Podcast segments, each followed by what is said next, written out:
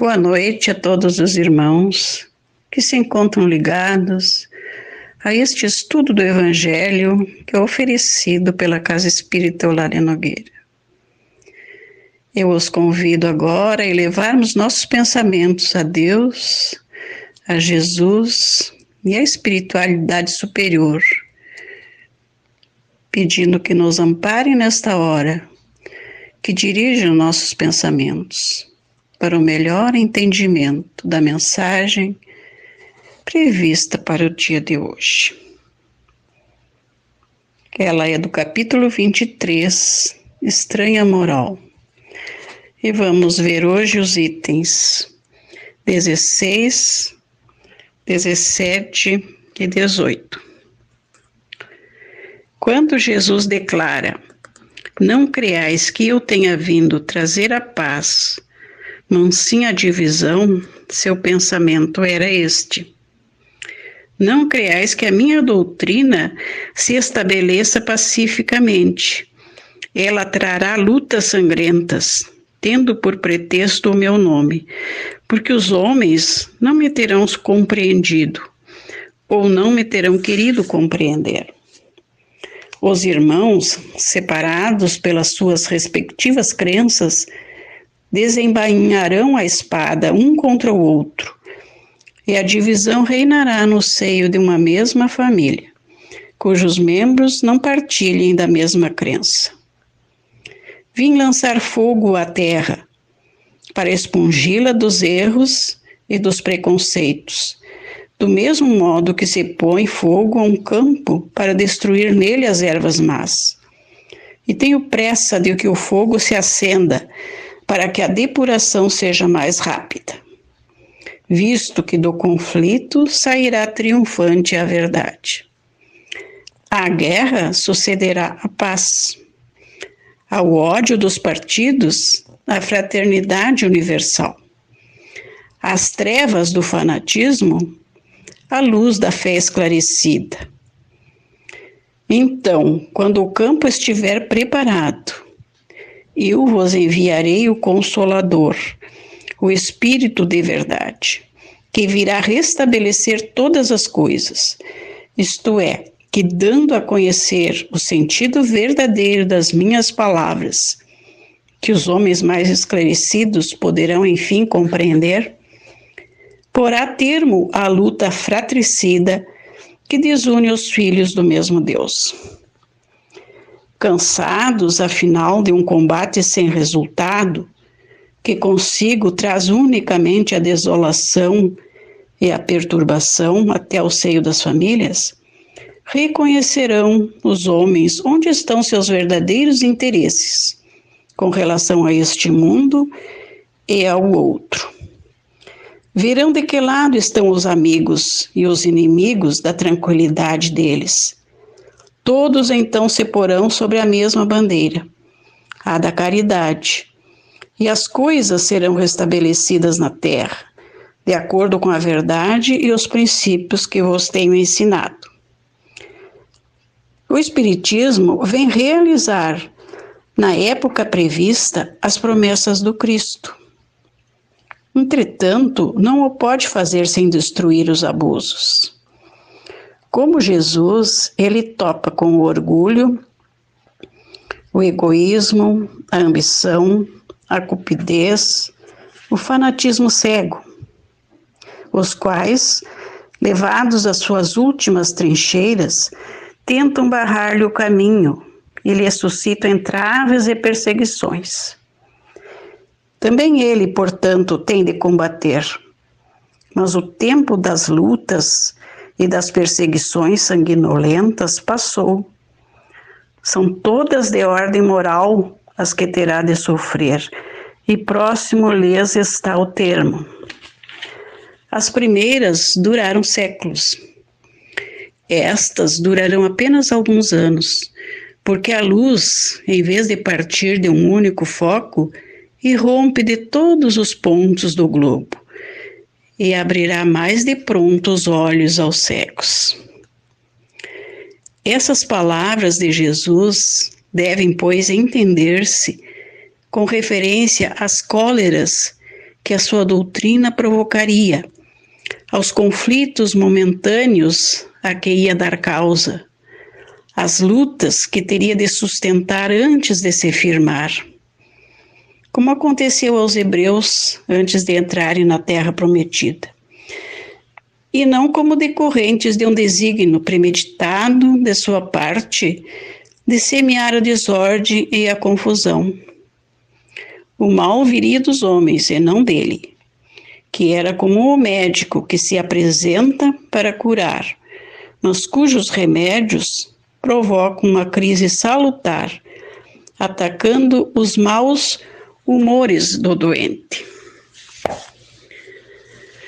Prezados irmãos, este trecho do Evangelho de hoje nos solicita uma séria reflexão a fim de entendermos o verdadeiro sentido das palavras de Jesus. Qual seria o seu pensamento ao dizer: Não creais que eu tenha vindo trazer a paz, não sim a divisão? Teria ele, com essas palavras, recomendado as guerras e as lutas? É evidente que não pois Jesus sempre pregou a paz, o amor, o perdão. O que podemos deduzir dessas palavras é que elas foram mal interpretadas na época, aliás, como tantas outras, o que deu origem a lutas fratricidas em nome da religião. O que ele certamente queria dizer era que quando há diversidade de ideias, pensamentos contraditórios, aí se encontra divisão. Mas é uma luta no mundo das ideias, não um enfrentamento pessoal.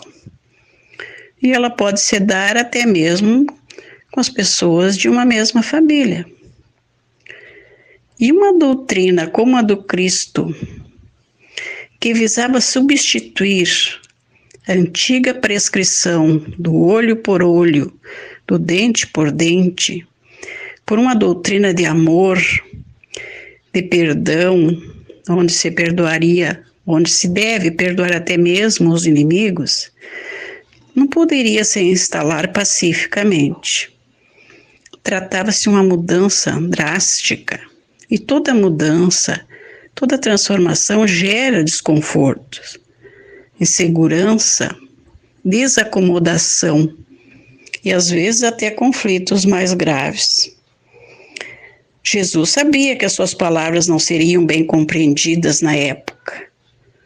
E para que pudesse entender o seu verdadeiro sentido, é que ele lhes promete enviar mais tarde o Consolador, o Espírito de verdade, que viria restabelecer todas as coisas. E então não haveria mais lutas todos passariam a se entender. Quando o campo estivesse preparado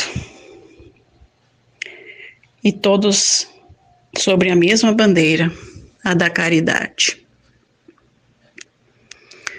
O Espiritismo, sendo o consolador prometido por Jesus, vem na época certa, quando o povo já estava mais preparado trazendo todos os esclarecimentos. Mas ainda assim gera conflitos, pois tem de combater certos abusos, como o orgulho, o egoísmo, a ambição, o fanatismo. Mas essa luta se passa no campo da moral, das consciências de cada um. É o Espiritismo que vem abrir os nossos olhos para as promessas do Cristo. É através dele que passamos a ter o entendimento das suas mensagens. Dessa forma, podemos concluir que Jesus não veio semear a discórdia, nem a divisão, não nos fazer entender que toda mudança de um sistema provoca destruição de algo velho para que a nova ordem possa florescer. É nesse sentido que devemos entender suas palavras. Entre as leis divinas encontra-se a lei de destruição. E no livro dos Espíritos, na questão 728, Kardec pergunta se a destruição é uma lei da natureza. E obtém a seguinte explicação dada pelos Espíritos: É preciso que tudo se destrua para renascer e se regenerar. Porque o que chamais destruição não é senão uma transformação que tem por objetivo a renovação e o melhoramento dos seres vivos. Pensemos nisso, meus irmãos. E agora, após estes momentos de reflexão, já um pouco mais esclarecidos sobre o que seja a estranha moral de que nos fala o Evangelho, vamos para a prece final, rogando aos Espíritos de luz que assistam a todas as famílias ligadas a este Evangelho, que elas possam receber neste momento fluidos de muita paz, de saúde, de muito entendimento e de fé.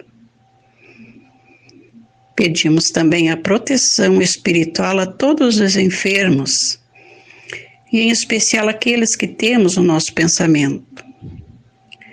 E este pedido é extensivo aos seus cuidadores, aos médicos, enfermeiros, pessoas de suas famílias. Que Jesus, o médico divino, os assista, lhes proporcionando a cura se for de seu merecimento. Queremos pedir ainda pelo nosso Brasil, a pátria do Evangelho, para que haja sempre o entendimento entre seus habitantes e que ele seja protegido e amparado pela espiritualidade maior. Pedimos agora aos médicos do espaço, encarregados de cuidar de nossas águas, que as tratem colocando nelas o medicamento adequado a cada um de nós, para que ao tomá-las tenhamos a saúde preservada, tanto a saúde do corpo físico como a do espírito. E assim nos despedimos, irmãos, agradecendo a assistência espiritual que tivemos e desejando uma boa noite a todos. E que assim seja.